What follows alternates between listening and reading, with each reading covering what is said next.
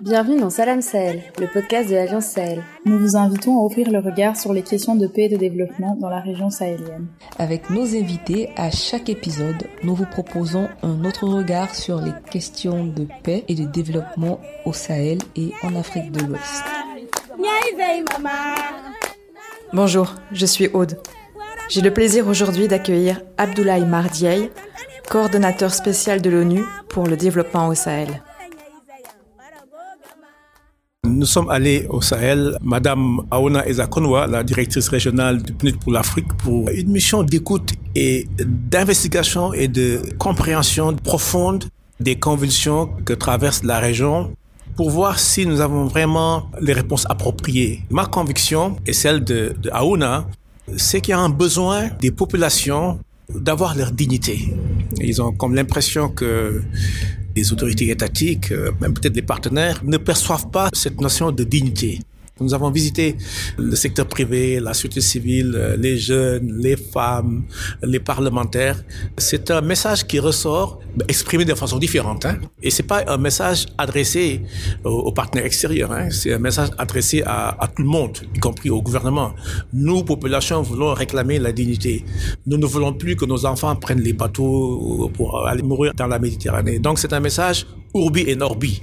Donc euh, ça, c'était c'était très fort. Je l'ai senti au Mali et je l'ai senti à l'étape suivante euh, à Ouagadougou, au Burkina Faso. Et ça m'a appris une chose, c'est que il n'y a pas de solution figée dans le temps et qu'il faut toujours se brancher sur l'esprit du moment et voir qu'est-ce qui est, quelles sont les demandes et comment elles évoluent. Et souvent, elles évoluent de façon très fluide et fluctuante. Hein. Donc, souvent, il n'est pas une question d'investissement ou de ressources financières, mais pouvoir retrouver leur dignité et sur cette base de leur dignité, développer leur propre aspiration. Donc ça, pour moi, c'était un message fondamental. Le deuxième message fondamental, c'est que oui, nous sommes dans des situations de convulsion. Je préfère convulsion à crise parce que il y a beaucoup de refondations qui se font dans ces, dans, ces pays-là. Il y a ce message fort que la notion de développement ne doit pas être euh, hypothéquée par les, les questions politico-sécuritaires et que on ne peut pas mettre euh, entre parenthèses le processus de développement qui ne peut pas survivre avec des notions de stop and go. Quand j'ai eu des discussions avec euh les partenaires extérieurs et le gouvernement, je pense il y a maintenant une convergence de vues peut-être pas encore une unanimité, que nous, devons rester dans le moment de l'action, malgré les, les difficultés politico-sécuritaires. Et ça aussi, pour moi, c'était un, message fondamental. Vous avez parlé des populations, de, des questions de dignité. Est-ce que selon vous, dans les initiatives de développement, est-ce que les populations sont suffisamment écoutées? C'est une excellente question et ça, c'est la réclamation des populations. Je pense que les populations sont vues comme des bénéficiaires et, ça, ça les révolte. Elles ont raison, elles sont pas des bénéficiaires, elles sont les, acteurs de premier plan. En disant que nous voulons réclamer notre dignité, elles disent aussi que nous voulons réclamer, euh, le mot en anglais c'est agency, euh, notre, notre, notre façon de construire le contrat social. Euh, le contrat social n'est pas seulement unidirectionnel, c'est-à-dire l'État répondant à nos besoins supposés défini par eux, mais nous, population, imprimant la direction que l'État doit prendre. Et cette prise de conscience est en train de, prendre racine dans le Sahel au niveau des jeunes. Il y a une, toute une dynamique jeunesse qui s'affirme et au niveau des femmes qui, qui pensent avoir été exclues dans le, processus de, construction nationale et de développement. J'aime bien la réunion que nous avons aujourd'hui sous l'égide de Alliance Sahel où on est en train de parler de la question de la résilience. S'il y a un domaine où on peut affirmer la dignité de la population, c'est la résilience. Ce sont les populations résilientes forgent leur capacité de mener leur destin et, d'imposer une vision à ceux qu'ils auront élus pour euh, gérer le contrat social. Euh, le contrat social dans nos États, pas seulement Sahel, un peu partout, est quelque chose d'usurpé par l'élite. Alors que bon, dans, la, définition de Rousseau ou de Hobbes, le contrat social, l'État qui gère le contrat social doit être une émanation euh, de l'expression de, de, des populations. Et dans beaucoup de cas, pas seulement dans le Sahel, mais partout dans le monde, hein, c'est pourquoi on a des, troubles partout dans le monde, nous avons une sorte de euh, d'élitisme de la gouvernance qui pense qu'ils ont le droit de représenter l'expression des populations et des communautés. Donc je pense qu'il faut revoir notre, notre mode de pensée et d'action et que, euh, être toujours attentif à la demande populaire.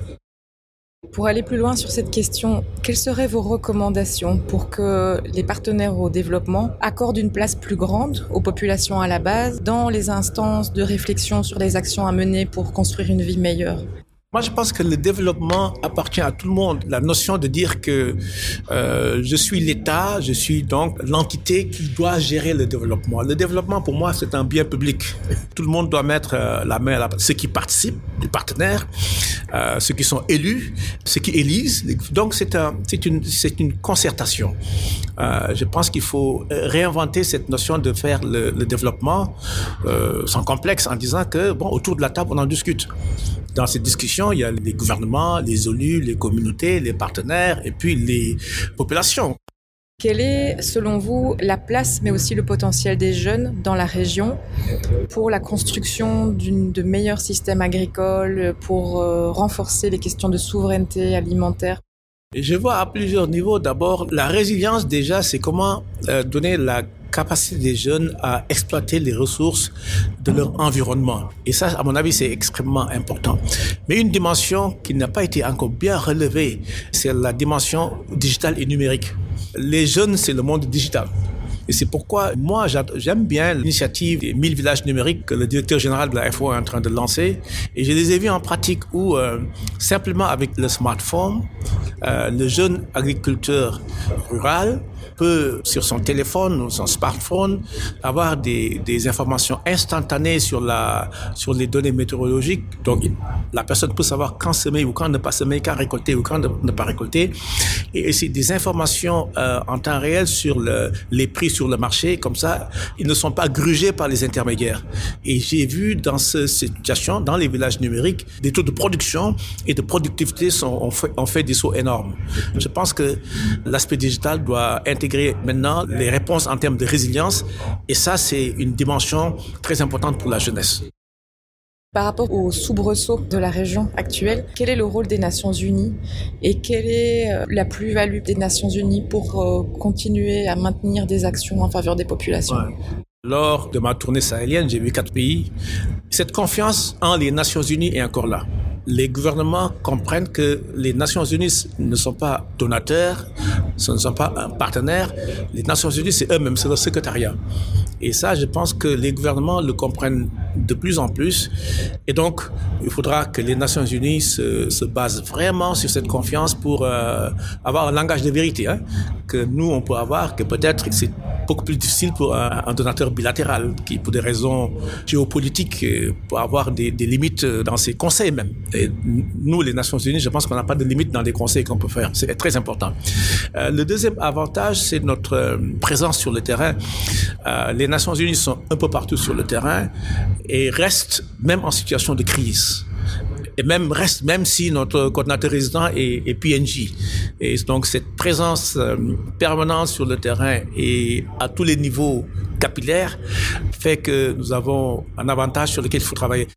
Est-ce que vous avez un, message particulier à faire passer ou euh, une thématique qui vous semble importante d'aborder aujourd'hui? Oui, moi je pense qu'il euh, y a un domaine sur lequel nous devons travailler, c'est euh, la notion d'abord de solidarité régionale, solidarité internationale, ne pas nous précipiter à faire des réponses qui peuvent être dramatiques dans des situations de crise. Moi, je suis de ceux qui pensent que la notion de sanction et de suspension des aides de façon drastique, euh, sans faire une analyse de, de, de criticalité, ça peut être extrêmement dangereux.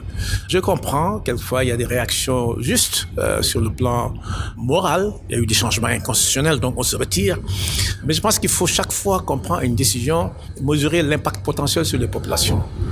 Et c'est ça qui doit être notre boussole pour agir. Et ça, c'est euh, c'est pas de la science, c'est de l'art. Le développement est une question de patience, une question de sérénité, mais dès que les réactions émotionnelles d'une part ou d'autre hein, peuvent faire plus de, de dommages. Donc, euh, mon conseil à tous les acteurs qui sont engagés dans les processus de construction de paix, de sécurité et de développement, c'est les postures de patience, d'écoute, de discussion. La pire des choses, c'est l'absence de discussion l'engagement des acteurs, c'est la monnaie la plus précieuse quand on veut construire une situation de paix, de sécurité et de développement.